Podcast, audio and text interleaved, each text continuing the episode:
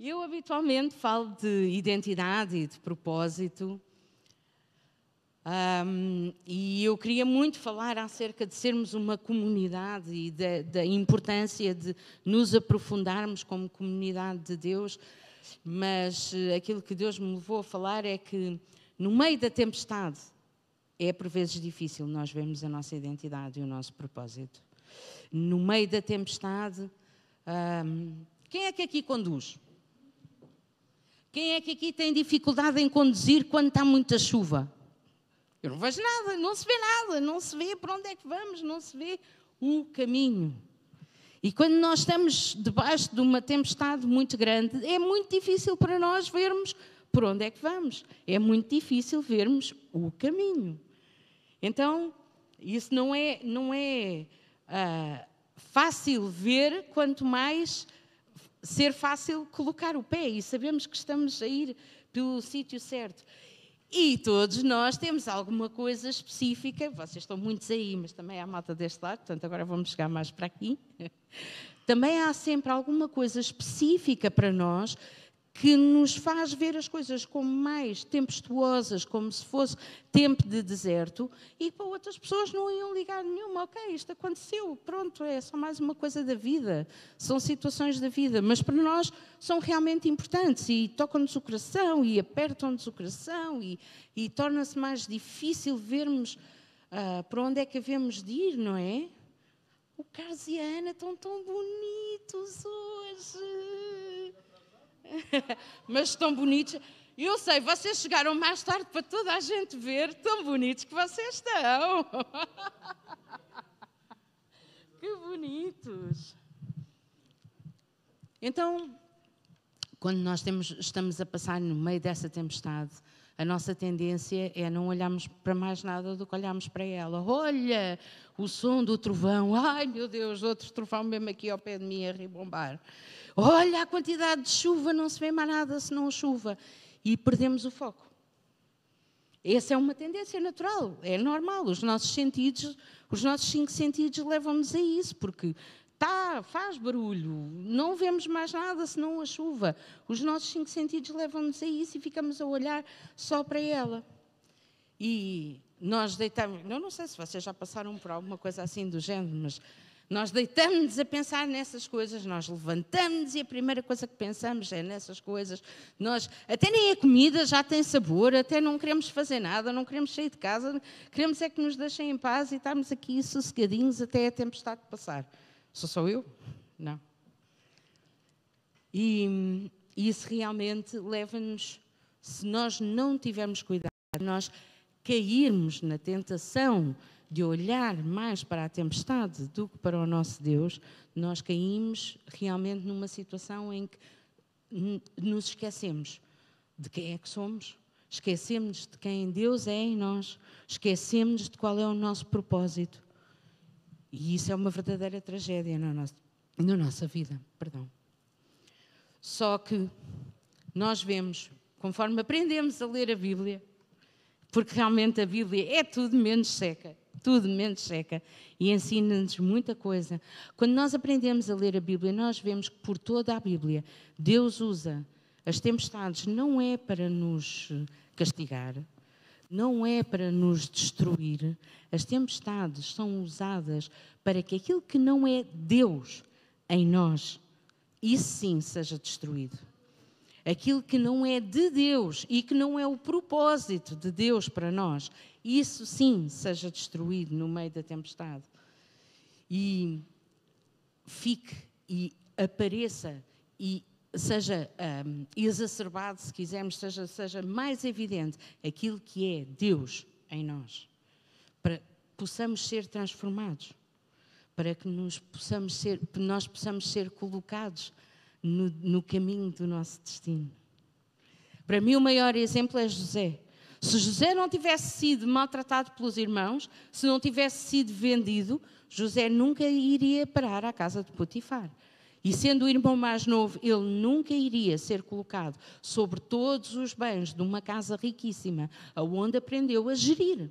Não. Na altura não havia cursos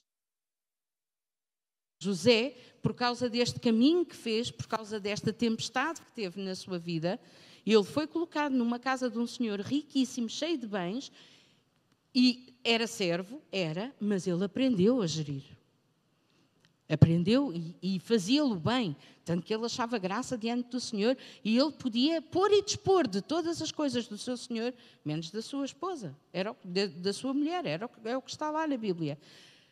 E se ela não o tivesse acusado injustamente e ele não tivesse sido colocado na prisão durante tanto tempo e se não tivesse passado este tempo de deserto, ele nunca seria colocado como número dois no Egito. Ele passou de governar uma casa riquíssima a governar um país. Era o destino dele. Governar um país. Agora, se ele não tivesse passado por essa tempestade, ele provavelmente continuaria lá até hoje, a gerir a casa do seu senhor. Mas uma casa de um homem rico não se compara a um país. E ele geriu mais do que geriu um país. Ele, ao gerir o Egito, ele, na verdade, conseguiu alimentar todas as nações à volta. Portanto, não só ele geriu um país, como impactou toda aquela região. E esse era o seu destino. Então, muitas das vezes, nós passamos por tempestades que nem sequer estamos a entender porquê é que estamos a passar por elas.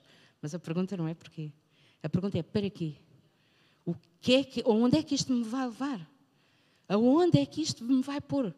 Porque de certeza, ouçam, de certeza, isto vai colocar-te no caminho do teu destino. De certeza te vai colocar nesse caminho. Se Jesus não tivesse sido preso e crucificado, ele não teria granjeado a salvação para nós todos. Portanto, sim, é preciso passar por tempos Disse, pá, desculpem lá, não tenho melhores notícias para vos dar hoje.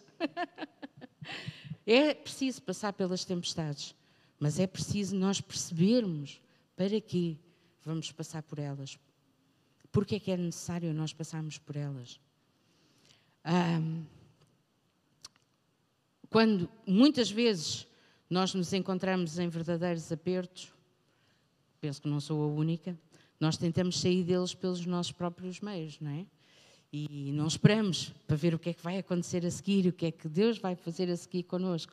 Se nós temos dons e temos talentos e temos alguns recursos, até recursos mentais que Deus nos dá, então nós começamos a maquinar, a ver como é que uh, vamos, vamos resolver isto.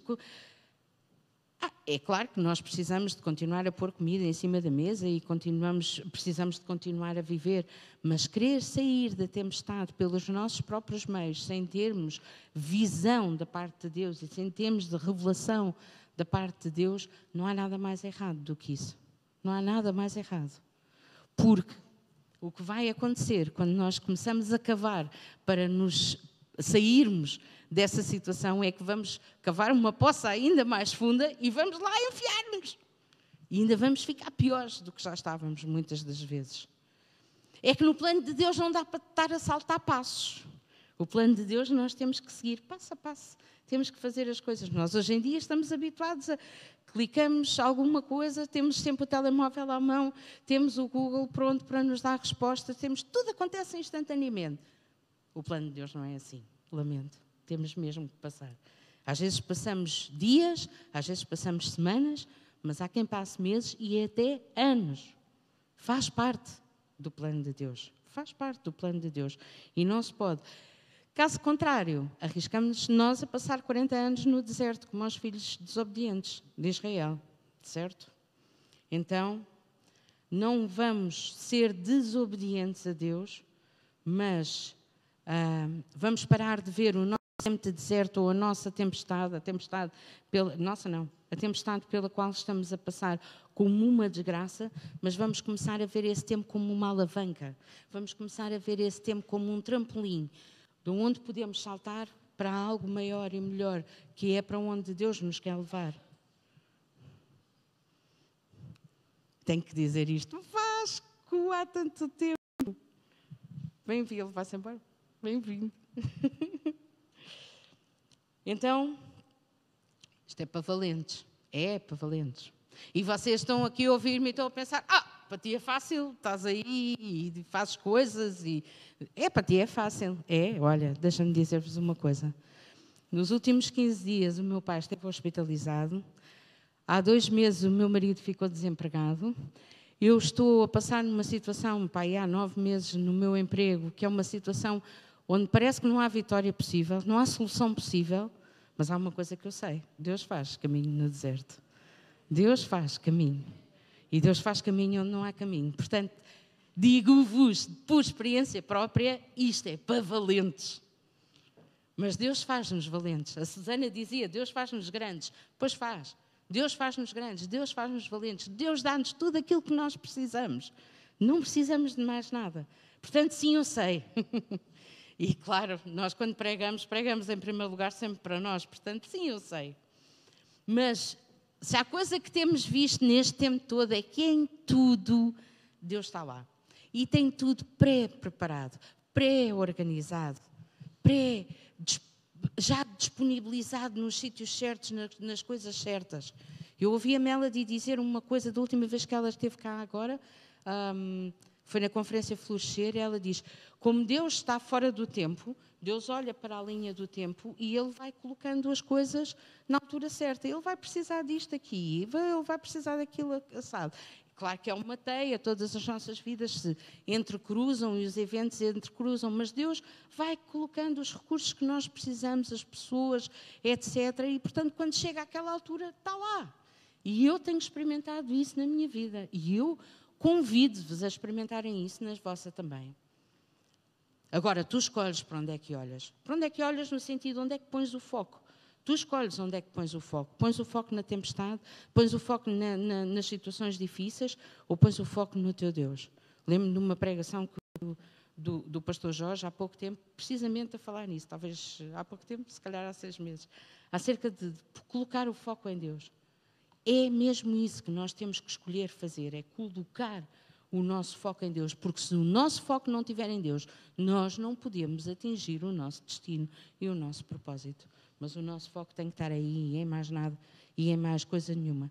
E se há alguma coisa que nós temos ouvido repetidas vezes deste púlpito, é isto: é que nós somos abalados, mas não é para sermos destruídos. Nós somos abalados para ser revelado quem nós somos verdadeiramente. A única forma de fazer isso é viver um verdadeiro relacionamento com Deus como o nosso Pai. Ele é nosso Pai. Ele ama-nos. Ele dá tudo. Ele já deu tudo por nós e continua a dar tudo por nós. Então, quando nós começamos a conhecer Deus e passamos a conhecer Deus como o nosso Pai, nós também nos começamos a conhecer melhor a nós próprios. E então aí sim podemos experimentar a sua bondade em toda a linha. E é nesses momentos de aperto, quando decidimos ficar firmes, que vemos Deus a fazer um caminho no deserto, como já cantávamos aqui hoje. Um caminho no deserto, um caminho aonde não há caminho, um caminho no meio da tempestade. É aí que nós vemos, mas nós temos que decidir ficar firmes. E o nosso versículo base para hoje está em Isaías 43, é o versículo 16. Eu gosto muito vocês já sabem, eu gosto muito de Isaías, não é? A Sara já está a rir. Há muito tempo não líamos Isaías juntos. Eu gosto muito, fala muito o livro de Isaías. E hoje vamos andar um bocadinho aqui à volta. Diz: Assim diz o Senhor, o que preparou no mar um caminho e nas águas impetuosas uma vereda. Um versículo tão pequenino e diz tanta coisa. Primeiro, Deus preparou, não está lá, vai preparar Está a preparar. Não, Deus preparou, já está tudo preparado, não precisamos de mais nada, está lá. Está preparado. Segundo, preparou no mar. Ora, nós sabemos que na Bíblia, a maior parte das vezes, quando se fala em mar, significa o mundo, os povos, as nações. Então, é no meio do mundo que esse caminho foi preparado. Ora, quando nós ouvimos falar em mundo, nós lembramos sempre de um versículo muito conhecido e que é muitas vezes usado e que diz Jesus: No mundo tereis aflições. Então, é no meio das aflições que o Senhor preparou um caminho. É no meio das aflições que esse caminho está preparado. E esse caminho é uma pessoa. O caminho é uma pessoa. Quem é que disse eu sou o caminho, a verdade e a vida? Então, o caminho é uma pessoa. A única forma de nós o percorrermos é, de facto, termos um relacionamento com Ele. Jesus já preparou, Deus já preparou o caminho, a verdade e a vida para nós desde a fundação do mundo.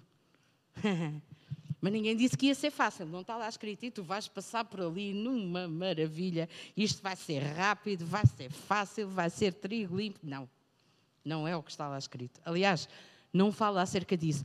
Mas se no mar está preparado um caminho, no meio das aflições está preparado um caminho, já deixando-te ver que não vai ser tão fácil assim.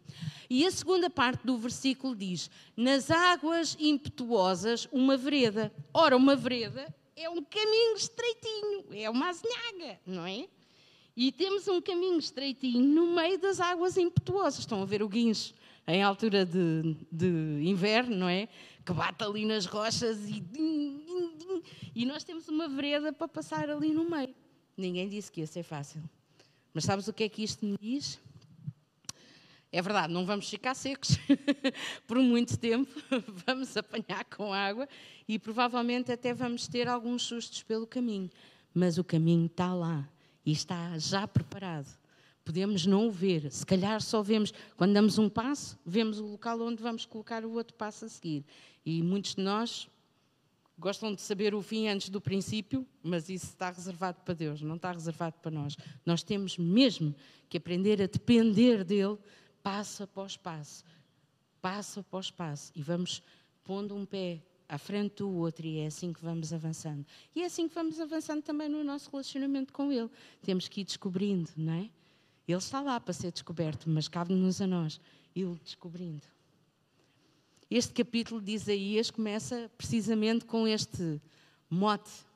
Se nós virmos o versículo 1 e o versículo 2, vamos ver algumas uh, particularidades destes versículos. Podes pôr, Joel, o slide a seguir, se faz favor. Malta da multimédia, vocês estão a fazer um trabalho extraordinário hoje.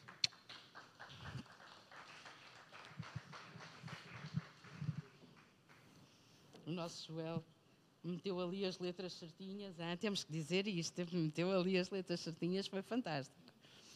Vamos ver aqui. Mas agora, Assim diz o Senhor que te criou, ó Jacó, e que te formou, ó Israel. Não temas, porque eu te remi, chamei-te pelo teu nome e tu és meu. Isto quer dizer, não tenhas medo, porque eu te conheço. Eu sei exatamente quem tu és e eu sei exatamente quem te criei para seres. E eu conheço o teu melhor e eu conheço o teu pior. E olha que eu conheço mesmo, até aquilo que tu não me queres contar, eu conheço e ainda assim eu amo-te incondicionalmente, com este ousado amor que nós já cantamos aqui hoje. Incondicionalmente. Eu te amo. Então eu gostava de vos convidar, vamos fazer alguns exercícios hoje para não ficarmos só assim. Gostava de vos convidar a lerem em voz alta. Vamos ler todos juntos este versículo. Mas quando chegar aqui ao Jacó, põe lá o teu nome. Eu vou pôr, ó oh, Cristina. Diz o Senhor que te criou, ó oh, Cristina. Vamos ler em voz alta, estamos preparados para isto. E leva isto para casa e diz isto para ti. É o Senhor que te diz. Vamos ler? Um, dois, três. Mas agora, assim diz o Senhor que te criou, ó Cristina, e que te formou, ó Israel, porque nós somos o Israel de Deus. Não temas, porque eu te remi, chamei-te pelo teu nome e tu és meu. Aleluia. Aleluia. E depois diz: a gente já não usa quase Bíblias em papel, não é? Mas eu acredito que nas vossas Bíblias em papel lá em casa, pois é sempre no telemóvel, nas vossas Bíblias lá em casa, em papel, se alguma coisa estiver sublinhado deste segundo versículo, é não te submergirão. Mas eu gostava de vos convidar, quando chegarem a casa e estiverem com a vossa Bíblia em papel, sublinharem o quando, todos os quandos que estão neste versículo. Porque diz: quando passares pelas águas, não diz se. Quando passares pelas águas, estarei contigo. E quando pelos rios, também não diz se. Quando pelos rios, eles não te submergirão. Portanto, aqui nós temos a garantia. Ai, vamos passar pelas águas. Ai, vamos passar por águas impetuosas que fazem a Nazaré parecer uma coisa para meninos. Ah, pois vamos. Até te vai faltar o ar. Ah, pois vai. Mas há uma coisa que nós sabemos: não te submergirão. E sabem uma coisa que eu tenho feito nestes últimos meses? Hum, não me submergirão. Não me submergirão. Será que podemos fazer isso também agora? Hum, não me submergirão. Não? Grito de guerra. E diz a segunda parte: quando, quando, não é se, quando passares pelo fogo, não te queimarás, nem a chama arderá em ti. Quer dizer que não te vais chamuscar, nem um pelinho vai ser chamuscado. Quando passares pelo fogo, não é se. Até aqueles que te puserem na fornalha podem morrer, como aconteceu com Ananias, Misael e Azarias, ou Sadraque, Mesaque e Abnenego, como quiserem. Fornalha aquecida sete vezes. Alguns de nós já tivemos lá. Se calhar todos nós já tivemos lá. Com a fornalha aquecida sete vezes. E aqueles que nos lançam, normalmente são consumidos pelo fogo. Mas nós, hum, nós nem nos chamuscamos, quanto mais queimar-nos. Então também podemos dizer: oh, não me queimarão, não me queimarão, ah, não me queimarei. É porque Ele está comigo. Lembra-te disto, leva isto para casa, lembra-te disto. Quando o inimigo começar com aquela, desculpem-me o termo, conversa da treta, levem isto convosco. Não me queimarei. e agora voltemos a Isaías 43, se não se importam. O versículo 16. Vamos ler outra vez. Assim diz o Senhor, o que preparou no mar um caminho e nas águas impetuosas uma vereda. Deus já preparou o caminho, já fez a sua parte. Agora nós temos que fazer a nossa. Temos que percorrer. Nós temos que fazer a nossa. E muitos de nós o que fazemos é olhamos, mas não decidimos avançar. E muitos de nós o que estamos é estamos mesmo ali à frente, temos o caminho mesmo à nossa frente. Mas olhamos para ele e ele olha para nós e a coisa tem estado assim. E não, não, não avançamos. Mas se tu não avanças, o teu propósito não se cumpre. Se tu não, não, não, não decides dar o primeiro passo, não vais chegar mais perto do teu destino.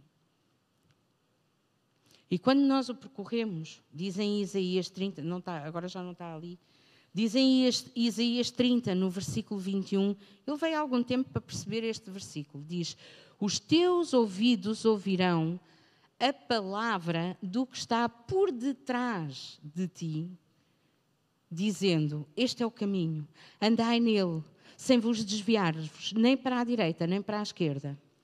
Os teus ouvidos ouvirão a palavra do que está atrás de ti. Quem é que está atrás de mim? A palavra que está a dizer: Este é o caminho. Quem é que está atrás de mim? O Espírito de Deus, exatamente. Obrigado, Sara. O Espírito de Deus está atrás, vem atrás e vem dizendo: Este é o caminho, anda nele, não te desvies nem para a esquerda nem para a direita. Agora vamos pensar um bocadinho. Se o Espírito de Deus, que é luz, está atrás de mim e as águas estão à minha volta, quando a luz bate nas águas, o que é que, o que, é que aparece? O arco-íris. Exatamente, o reflexo, o arco-íris que é o quê? O símbolo da aliança de Deus com o homem. Então, sempre atrás de nós, nós temos aquele que está a proteger-nos e que nos vai orientando e que nos vai dizendo: Este é o caminho, anda nele, mas sempre nós temos a aliança de Deus conosco a proteger-nos, sempre. Por isso é que ele diz em tantos versículos: Não temas, não temas, não temas, não temas. Porquê? Porque isto mete medo. Claro que mete medo. Tu tens medo, eu tenho. E às vezes tenho mesmo medo a sério. então a voz é o Espírito de Deus, o caminho é Jesus e Deus já tem isto tudo preparado por causa da sua aliança conosco. Então quando nós colocamos Deus em primeiro lugar, tudo o resto perde importância. Até a necessidade de ter razão, oh Deus, até a necessidade de termos razão. É mais importante sermos felizes. É mais importante estarmos a obedecer a Deus do que termos razão.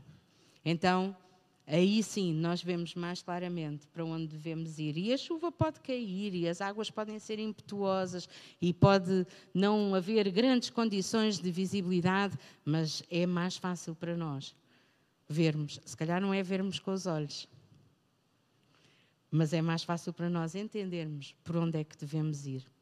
E há outra coisa que eu gostava de vos dizer: nós não vamos sós. Nós realmente vivemos num mundo em que parece que estamos sempre sozinhos, não é? E até nós, quando estamos a passar pelas coisas, às vezes parece que estamos sozinhos. Mas eu gostava de vos dizer hoje: isso é mentira do diabo. Fazer-nos entender que estamos sós, que só nós é que estamos a passar por isso, que os outros não iriam entender. É mentira do diabo. Nós não estamos sós. Nós temos uma comunidade que nos ama. Nós temos sempre alguém disponível, porque Deus também coloca as pessoas certas à nossa volta para nos apoiarem e para nos ajudarem. Nós não estamos sozinhos. Nós temos uma comunidade. Sabe? Deixa-me dar um exemplo.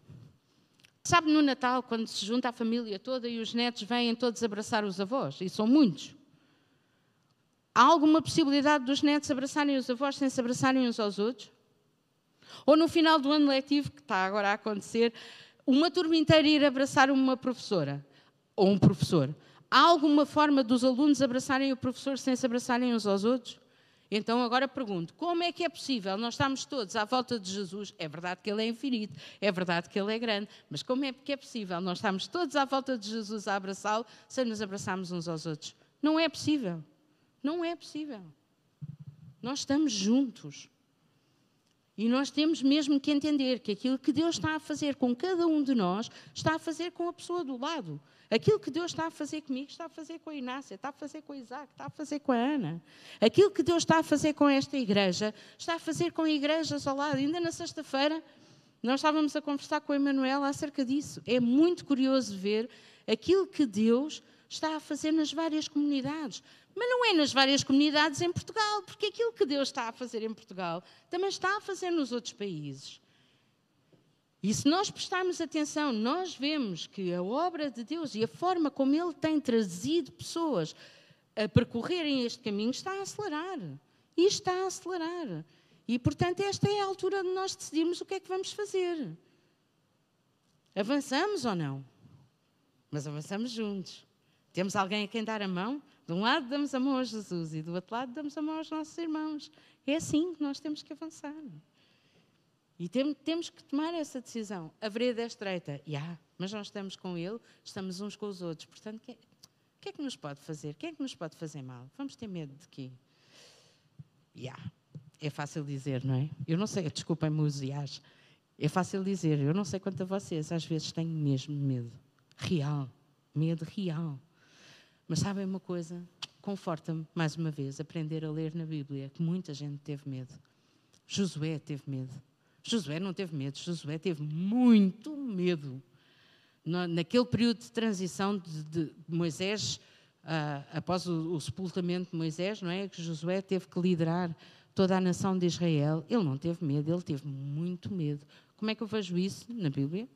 Nos versículos iniciais de Josué, eu não sei quantas vezes lá está, não temas, não pasmes, não te espantes. Tantas vezes que lá está escrito isto, logo nos primeiros versículos. Isso só quer dizer uma coisa: é que ele estava cheio de medo. Ufa, ainda bem, não sou a única. Elias teve medo, teve aquele, aquela espetacularidade toda no Monte Carmelo e depois foi se esconder e queria morrer, era o que ele queria. Ele teve medo. O apóstolo Paulo teve medo. Aquele homem que sabia tudo e que tinha opinião sobre tudo e que dizia coisas. Oh, a sério, teve medo. Teve, está lá escrito em Atos. Atos 18, no versículo 9, diz assim: E disse o Senhor em visão a Paulo: Não temas. Ora, se Deus lhe disse não temas, era porque ele estava com. Não temas, mas fala e não te cales. Então o que é que tu tens que fazer? No caso de Josué, também vemos, juntamente com o não temas, nós vemos esforça-te e tem bom ânimo, esforça-te e tem bom ânimo. E por fim, até o povo lhe disse: esforça-te e tem muito bom ânimo. É o que nós temos que fazer. Esforça-te e tem bom ânimo. No caso de Elias, põe-te a caminho. Põe-te a caminho, não fiques parado, não fiques aqui, não fiques escondidinho à espera que a tempestade passe. Põe-te a caminho. E no caso de Paulo, do apóstolo Paulo, este versículo que é que diz? Fala e não te cales. Oh, mas então, e se, e se vier o outro e disser não sei quê, e se me despedirem, e se, e se a gente faz tantos filmes nas nossas cabeças? Não, só eu é que faço. Eu faço trilogias inteiras, não é só um filme. Mas sabe o que é que Deus está aqui a dizer a Paulo em visão no versículo 10? Porque eu sou contigo. E ninguém lançará a mão de ti para te fazer mal, porque eu tenho muito povo nesta cidade. Deus já proveu tudo aquilo que era necessário. E eu tenho muito povo nesta cidade. Então, se não vais mais nada hoje, leva isto. Pré-ocupa-te em obedecer. Porque Deus já se ocupou de prover. Portanto, o que nós temos que fazer agora é obedecer. E Paulo diz isso mesmo em Atos, uh, no capítulo 17 e no versículo 25. O apóstolo Paulo diz: a falar de Deus, nem tão pouco é servido por mãos de homens, como necessitando de alguma coisa, porque Ele mesmo é quem dá a todos a vida e a respiração e algumas coisas. Todas. Não é só que lhe apetece, quando lhe apetece. Ou só aquilo que se vê, ou só o que tem cheiro. Não, é todas as coisas. Todas as coisas. E no versículo 27 depois diz: Para que buscassem ao Senhor, se porventura tateando o pudessem achar, ainda que não está longe de cada um de nós. Claro que não está longe, está atrás de nós, a dizer: Este é o caminho, vai, este é o caminho e anda nele. Ele não está longe, ele está perto. E de facto, nós tentamos ver com os nossos uh, olhos humanos, mas realmente tatear é melhor e tatear com o coração é ainda melhor nem que seja a tatear, põe-te a caminho. É tempo de deixares que Deus guie os teus passos e, e avançar. Quem é, eu estava a dizer há bocadinho, isto é para valentes. Os valentes não são aqueles que não têm medo. Nós temos medo. Os valentes não são os que não têm medo. Os valentes são aqueles que conseguem avançar além do medo. Verdade? Nós vemos isso nos filmes, nós vemos isso em todo o lado. Então, somos valentes ou não? Temos que ser valentes, avançar, além do medo. E eu pedi ao Zé para fazer uma coisa para, vos, para acabar aqui a, a nossa conversa de hoje. Tem a ver com o filme. Na altura saiu O Senhor dos Anéis e saiu o Matrix. E O Senhor dos Anéis é escrito por um autor cristão e o Matrix não. Mas curiosamente, eu tirei muitas ilações do filme para mim. Podes pôr, Joel, se faz favor. Obrigado. Eu gosto muito desta imagem, muito. Estou a ver malta do Haiti, é para isso, é para estas coisas. Eu gosto muito desta imagem e gosto muito deste filme, porque a primeira coisa que este filme, este filme, esta trilogia, lá está, mostra é que aquilo que os nossos olhos veem, os nossos olhos humanos veem, é enganoso. E aquilo que é real não é o que a gente vê com os nossos olhos humanos, é o que a gente vê aqui, com o nosso entendimento. Isso é que é real. E isto nem sempre é real. As nossas percepções são as nossas percepções, não quer dizer que sejam a realidade. Mas eu gosto mesmo desta frase. O que é que ela diz? Ele está a falar com o Neo, não é? com o herói da história, e diz: Mais tarde ou mais cedo tu vais entender, tal como eu já entendi. Ele já é um crente, ele já acredita nisto. E diz: Existe uma diferença entre conhecer o caminho, saber qual é o caminho e trilhar o caminho. Existe uma diferença. Tu podes passar a vida toda a saber qual é o caminho, a ver o caminho, a falar sobre o caminho, mas se nunca andares sobre esse caminho, se nunca trilhares o caminho, não vais chegar ao teu destino, não vais chegar ao teu propósito. Não vais. Então, atreve-te hoje ou a dar o primeiro passo, ou se calhar alguns de nós dizemos realmente eu tenho estado aqui à beira do caminho já há algum tempo. Está na altura de voltares a meter os pés ao caminho e andar e avançar.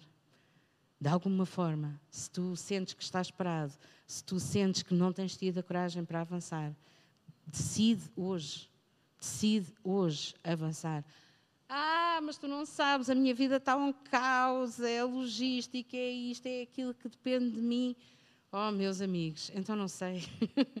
mas há uma coisa que eu sei: é que se nós estamos à espera que todas as coisas estejam arrumadas e esteja tudo bem, para nós podermos avançar, isso nunca vai acontecer. Pelo contrário, vai piorar. Vai piorar.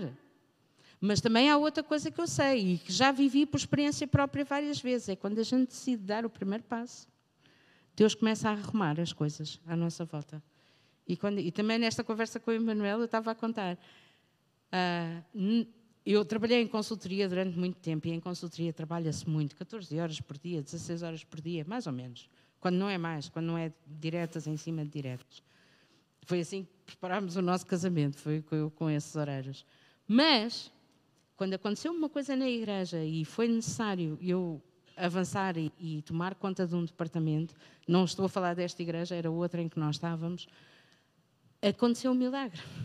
E eu comecei a ter horário de gente.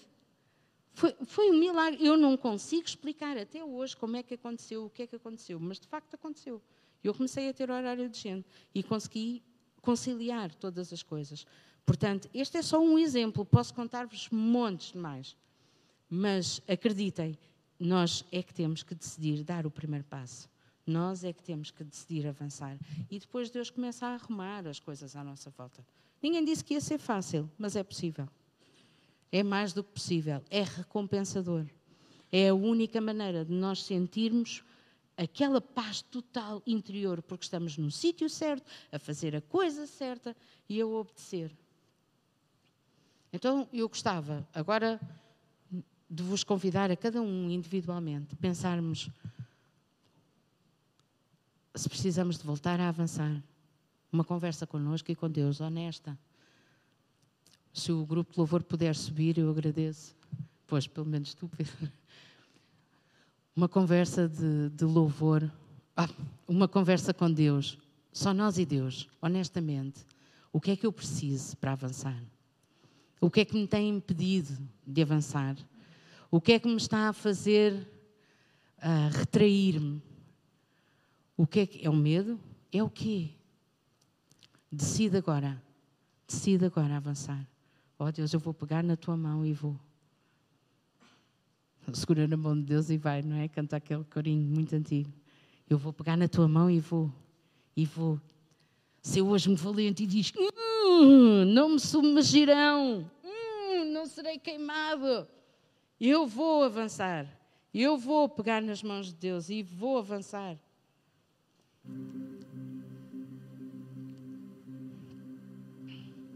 que nós possamos tomar essa decisão hoje.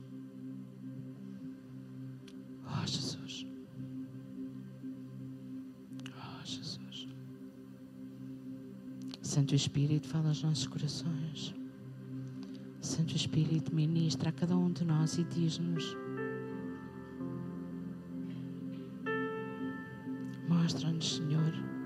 Mostra-nos, Senhor, quem somos em Ti, quem somos uns com os outros. Mostra-nos, Senhor, o que tu tens para nós e ajuda-nos, Deus, a arrebanhar essa confiança para podermos avançar, mesmo além do medo, mesmo apesar do medo.